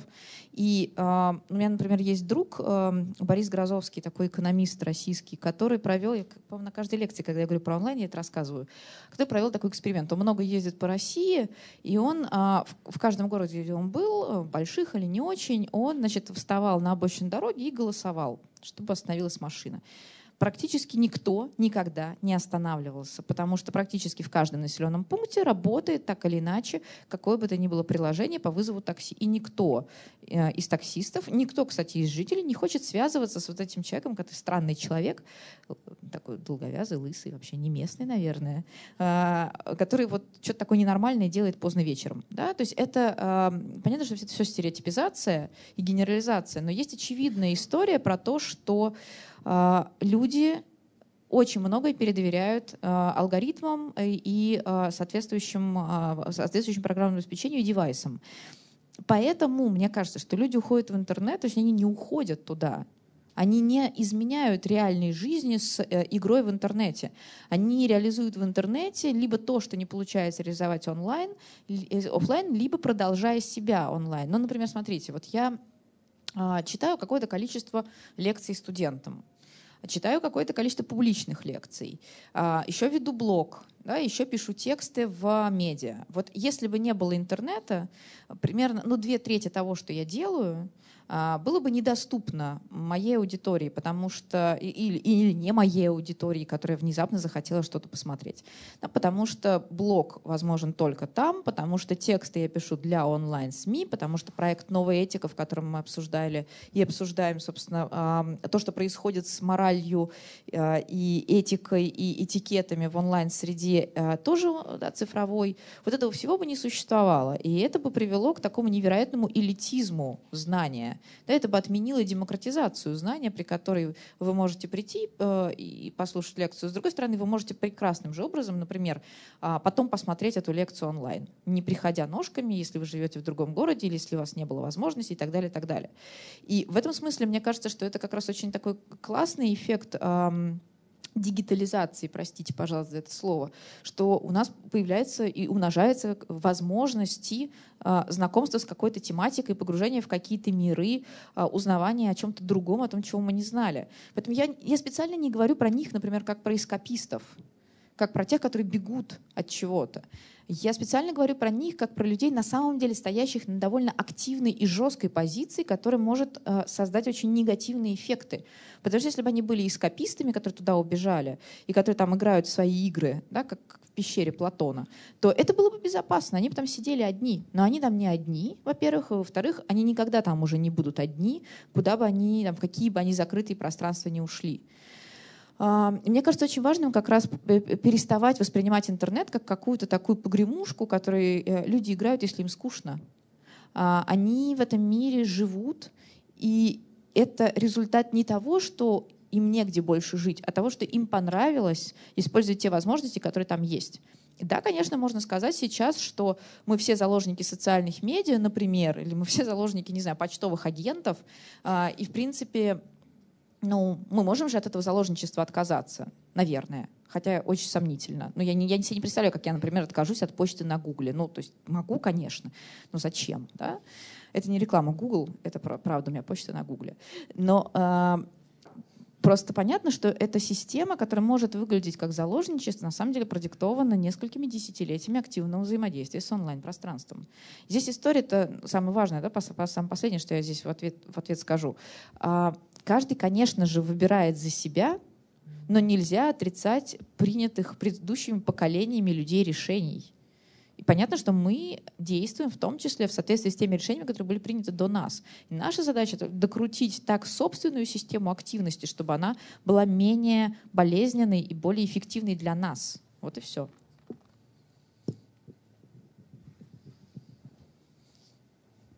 Друзья, есть еще вопрос?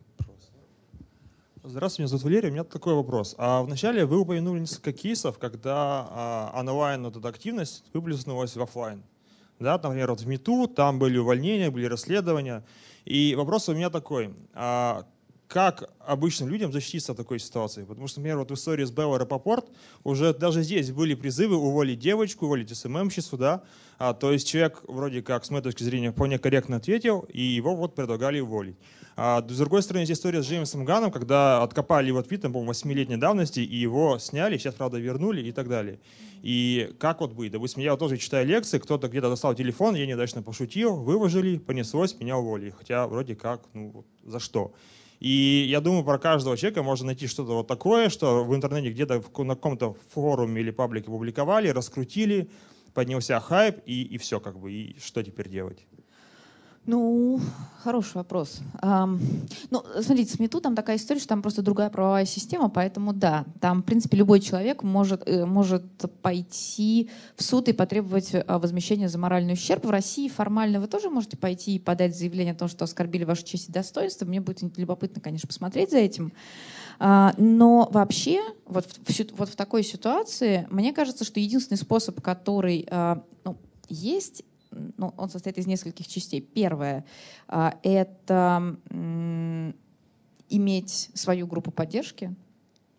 Ну, то есть быть уверенными в том, что у вас да, да, бригадинг, если что. Ну, то есть мы же понимаем, что э, эта технология сама по себе безвредная. То есть бригадинг описывается как собирание, умение быстро собирать онлайн-сообщество. В принципе, это маркетинговый прием. То есть он, ну, как бы он амбивалентен.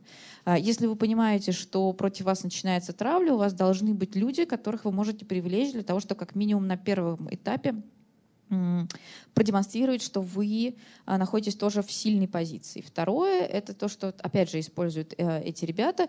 А, и то, чем, кстати, я сама, например, прекрасно пользуюсь, это бан. Да, зачистка пространства. Понятно, что это... Наверняка многие смотрели серию «Черного зеркала». Я вот не помню сейчас, какой сезон, когда там там была, собственно, э, развитая система этого, этих социальных медиа, когда вы человека удаляли из, как бы, из друзей, из своей жизни, человек просто исчезал из сферы видимости. Да, это такая красивая метафора, здесь она, в принципе, тоже работает. Если, например, у меня есть люди, которые э, ну, откровенно совершенно занимаются, э, ну, не троллингом, они просто э, обижают, да, я готова их удалить, э, потому что ну, потому что на самом деле, когда ты смотришь на онлайн-пространство, оно же количество контактов там у тебя сильно больше, чем в офлайн пространстве. Поэтому на самом деле это очень такая, ну, как бы не очень хорошая мысль, но тем не менее ощущение ценности всех этих людей сильно ниже, чем ощущение ценности людей, которых ты знаешь офлайн. Поэтому бан там переживается легче, чем, например, отказ от общения здесь когда ты вот говоришь, что все, я не подаю тебе руки, я тебя знать не знаю. И это создает, кстати говоря, такую э, прекрасную легкость бытия. Забанил там 10 человек, потом разбанил, если что. Никто ничего не заметил, может быть. Вообще прекрасно. Ну, то есть это, да, это игровой элемент, который можно здесь включать. Но и кажется, мне кажется важным еще что бы ни происходило, если вас оскорбляют, обижают, с вами как-то не так себя ведут, делайте скриншоты.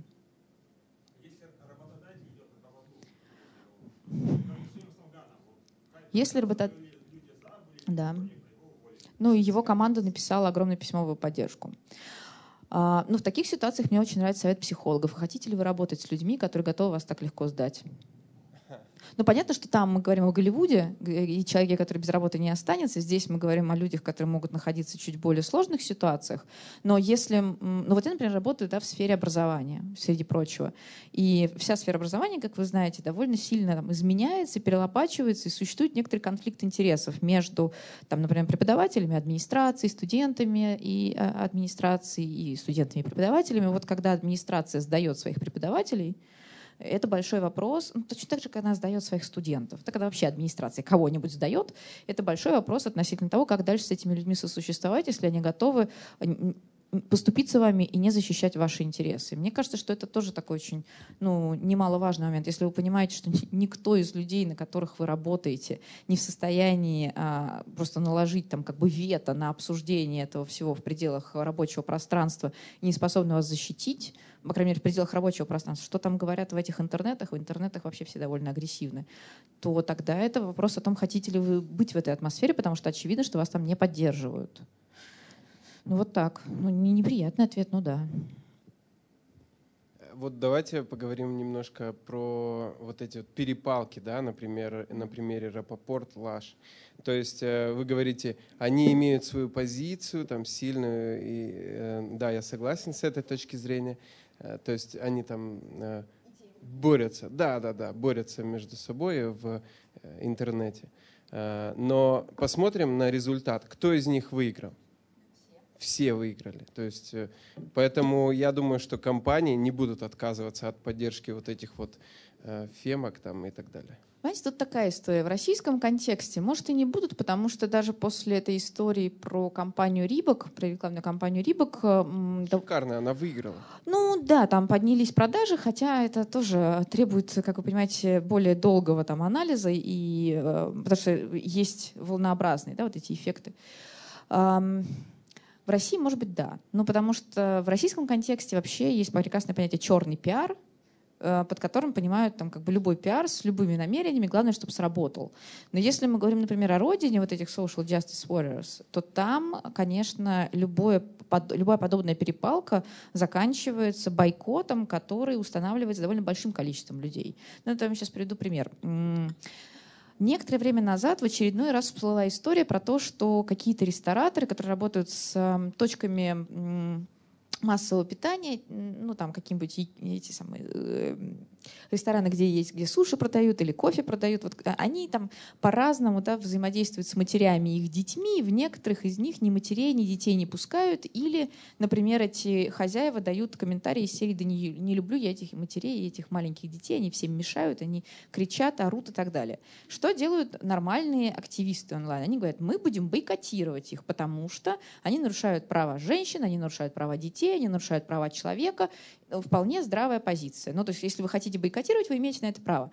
Дальше вы можете посмотреть, сколько людей находится в этих ресторанах быстрого питания или еще где-то, их количество не уменьшается, потому что этот бойкот касается небольшой группы людей, а, которые там сидят в крупных городах, например, которые там достаточно много зарабатывают, и у них нет проблемы с тем, чтобы, например, не пойти в одну кафешку, а пойти в другую кафешку или вообще заказать а, еду домой. Для большого количества людей, которые не следят за дискуссиями ни ВКонтакте, ни в Фейсбуке, ни в Твит, нигде вообще, это все какой-то потусторонний мир, обратная сторона Луны. Но если мы посмотрим на историю про американские компании, то там активисты гораздо лучше работают. Они работают со всеми социальными сетями, которые существуют, в том числе, например, с MySpace, который в России почти не представлен. Они охватывают огромное количество аудиторий. Да, понятно, что есть какие-то группы, какая-то часть публики, которая совершенно про это не знает. Но степень осведомленности об этих скандалах гораздо выше. И это означает, что действительно довольно много бывает случаев, когда люди действительно бойкотируют что-то. И это не то, чтобы как бы ужасно сказывается на конкретной прибыли, но это складывается, сказывается на имидже и на репутации. И в итоге компании просто невыгодно идти на такой конфликт, потому что репутационно... Увольнять директора? М? Прилюдно уволить директора, сказать, мы не поддерживаем его. Выход. А кто должен уволить директора компании? Собственники? Ну, это, понимаете, это начинается политические игрища, потому что если это компания, которая хорошо... Вот, например, компания Gillette. Это старая компания, лидер, почти монополист на рынке. Там есть еще несколько монополистов. Они работают и на мужскую, и на женскую аудиторию. Все у них хорошо. Сделали они рекламу, они решили сделать такой амаш и реверанс в сторону профем-движения, сделали рекламу, которую снимала женщина-феминистка. Кстати, очень хорошая реклама с точки зрения того, как она сделана. Но э, содержательно она, конечно, а, для многих людей, мужчин в аудитории была неожиданной. А, люди написали им отвратительные комментарии, кучу дизлайков поставили, никого не уволили, но весь пиар-отдел, я так понимаю, долгое время работал на отработку этого инфоповода, чистил комментарии, накручивал лайки, чтобы только сделать так, чтобы это выглядело чуть более приличным. То есть никого не сдали из своих, но создали видимость того, что а, в онлайн-пространстве у этой компании все-таки не такое отвратительное и лицо, которое не принял никто. И это как раз вот, э, ну, частично ответ на ваш вопрос. Да? Не сдавать своих, и чуть-чуть поступиться позицией, чуть-чуть, но так, чтобы не было ощущения, что мы принципиально, как, как любят говорить наши активисты, переобулись в воздухе. Да, и вроде как сыграли хорошую мину при плохой игре, и дальше запустили следующую кампанию, которая, может быть, перекроет да, это негодование, потому что Жилет сделали именно так. Они запустили еще одну кампанию с другим эффектом для того, чтобы а, перебить негативные а, последствия первой. То есть это довольно сложная игра, в том числе потому, что в, вот опять же в этом англоязычном сегменте а, эти, этот же активизм, я не случайно говорила, правый, левый, этот активизм очень тесно связан с политическими позициями и с электоральным выбором. То есть да, это республиканцы, это демократы, это там либертарианская партия, которая третья по количеству людей. И поэтому, когда ты начинаешь заигрывать с вот этими убеждениями социальными, ты заигрываешь с политикой. А когда ты начинаешь заигрывать с политикой, ты не можешь просто так кого-то уволить, кого-то снять, потому что это уже политическое решение. А это может иметь более долгосрочные перспективы. То есть в этом смысле социальный активизм там очень плотно вписан в целую серьезную матрицу социальных отношений. Это такой узел, один из узлов, на котором держится, собственно, а, жизнь общества. У нас здесь это скорее а, такой а, некоторый, некоторый тип коммуникации, который может быть симптоматичным для понимания того, как выглядит вообще, ну не знаю, уровень агрессии у современных пользователей возможное качество обсуждения каких-то кейсов. То есть это в меньшей степени связано именно с устройством общества и с политикой, и с обсуждением ее. И это на самом деле а, ну, в какой-то степени грустно, потому что если бы вот ту же энергию, скажите, популярное мнение, если бы ту же энергию бросали бы, например, на борьбу с какими-то реальными социальными а, трагедиями, с какими-то а, особенностями того же сексизма в России, вот эти же люди, да, мы бы получали совсем другой результат. Но мой, вот это мое суждение. А, те же самые а, активисты из пространства фем-сообщества довольно легко отбивают тем, что у каждого, знаете ли, своя специализация. Да, свои интересы. Они просто хотят и свои интересы, да, и свои все. интересы. И понятно, что, опять же, если мы говорим про социальный активизм вот из там родом из 60-х, то там ну, как бы там нет своего интереса, там есть какой-то глобальный интерес, который просто раскладывается на конкретные шаги. Ты можешь начать с, как, с чего-то довольно, э, довольно инструментального, но у тебя есть какой-то там цель и идеал. А здесь, если идеал прочитывается как то, что мы хотим создать а, безопасное пространство, то это идеал, который не, ну, романтизированный никогда не будет создан, потому что это, опять же, огораживание своей песочницы который еще и по, по отношению к офлайн реальности, ну, действительно, не то чтобы нереально, но очень фантазийно и очень экзотично. Вот. Спасибо. Спасибо за лекцию. Да, Ваня, вижу, если у кого-то, может быть, еще есть вопросы из тех, кто не спрашивал. А, у меня добрый вечер, меня зовут Алена. А, у меня такой вопрос: почему в онлайне люди общаются более агрессивно, чем они это делают в офлайне? Ну, самый, самый простой ответ, который здесь обычно напрашивается, это потому что традиционно онлайн э, люди чувствуют себя более защищенными, более анонимизированными. То есть они э, чувствуют, что э, их никто не найдет. Это помните, ну, может, вы не помните, но наверняка кто-то здесь помнит эту фразу «по IP тебя вычислю». Да, вот эта история про то, что вообще-то онлайн можно бросать друг другу какие угодно оскорбления, потому что понятно, что это все будет глубоко анонимно. Другое дело, что это уже не соотносится с реальностью, а, потому что не нужен никакой IP, мы все вынуждены в том числе регистрироваться под настоящими именами в большинстве сервисов. А, и это, кстати, тоже порождает такой интересный эффект, потому что, с одной стороны, люди продолжают друг другу хамить и быть агрессивными, и нападать, а, и потом удивляются, почему это воспринимается всерьез, имея в виду, что ну мы же в интернете, ну что ты так реагируешь? А с другой стороны, все как-то забывают, что ты же действуешь под настоящим именем. Ты, например, у тебя связанные аккаунты, там куча социальных сетей, можно вычислить, где ты находишься в тот или иной момент. Поэтому человек, который тебя пишет, я тебя найду, ну, можно воспринять это так, что он действительно тебя найдет. И это очень небезопасно, с учетом того, что ты не можешь, например, опять же, подать иск на ограничение, вот знаете, это как, как это в Америке называется, господи, ну когда человеку нельзя подходить на определенное количество метров к тебе, ты не можешь попросить там выставить знаю, наблюдение за кем-нибудь, да, ты чувствуешь себя в одиночестве, в этом смысле, конечно, это такое несовпадение между техническими возможностями и привычками людей, оно порождает дополнительные вот эти э, странные аберрации. Да, наверное, так. Такой вопрос. А почему, а почему так бывает затруднен переход, ну, популярности аудитор, аудитории из одной э, онлайн-платформы на другую? Ну, самый яркий пример, у нас судили блогера Соколовского, 200 тысяч подписчиков, хотя половина из них живые люди, Но когда возник вопрос о том, подписать свою защиту, петицию на Change.org, э, ее подписали 2000. То есть Ну. почему не произошло этой конвертации? Ну, понятно, что в суд 100 тысяч не придут, конечно, но почему этих 100 тысяч, хотя бы не- хотя бы 50 тысяч из них не перешли, например, на Change.org?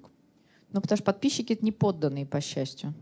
У них есть какой-то суверенитет, и они не обязаны делать то, что, к чему их призывают. Это, во-первых. Во-вторых, нет, понимаете, ну что значит ради поддержки? Опять же, да, блогер работает с аудиторией, но эта аудитория ничем ему не обязана, не обязана сохранять ему верность, может в любой момент отписаться. И в этом смысле это очень классный инструмент, потому что когда ты, например, как блогер делаешь что-то неправильное, ну, то есть когда ты что-то делаешь, и тебя отписываются, у тебя два варианта. Решить либо, что ты делал что-то неправильно и перековаться, либо решить, что ну и хорошо, что отписались, значит, это не моя аудитория. Да, то есть это хороший такой а, инструмент поверки себя на точность как блогера. К- плюс ко всему, кому-то, знаете, нравятся, например, ам, какие-то отдельные выступления или какие-то отдельные высказывания, но не нравится участвовать в политической деятельности, подписывать петиции. Это тоже нормально. Поэтому, наоборот, хорошо, если, например, блогер работает раз- на разных площадках, можно увидеть, сколько у него там разных людей на этих площадках. Если они пересекаются или не пересекаются, это тоже ам, некоторый такой ис- источник анализа маркетинговых своих активностей. Просто блогеры — это же на самом деле люди, которые все равно работают с маркетинговыми инструментами, даже если они не собираются на этом зарабатывать. Ну, просто э, интернет есть интернет, промотирование есть промотирование. Все социальные медиа — это пространство промотирования. Поэтому э, в определенной мере работа с аудиторией — это специальная задача. Если блогеры, а многие, кстати, блогеры, которые эм, приходят, например, из социогуманитарного знания, из академического сообщества или откуда-то, да, считают, что они и так хороши, что там ничего специально делать не надо, да, вот у них будут большие проблемы с аудиторией, особенно, например, с YouTube-аудиторией, потому что эта аудитория довольно взыскательна. Но это, кстати, тоже вот вопрос да, э, сюда. Э, Люди, которые занимаются онлайн-активизмом, довольно часто подразумевают, что то, что они говорят, важнее того, как они это представляют. То есть, да, вот эта забота о форме и, и как раз о конструировании некоторого внятного образа, она не всегда выдерживается. И это, с одной стороны, логично, потому что это люди, которые в борьбе, а не в конструировании чего-то. А с другой стороны, нелогично, потому что онлайн-среда — это среда как раз ну, создания и собирания каких-то образов. И если на это не обращать внимания, то любое мнение, лю- любая фраза, э, она ничего не будет стоить. То есть здесь очень важно это сочетание формы и содержания. Подписчики — люди с суверенным пониманием чего-то. Нет. Друзья, если вопросов больше нет, давайте поблагодарим Оксану за прекрасный рассказ. Следующая лекция 21 апреля. Я думаю, что здесь же, в то же время, Павел Чиков, профессиональный правозащитник, расскажет о том, за что нас с вами могут посадить в интернете и что сделать, чтобы этого избежать.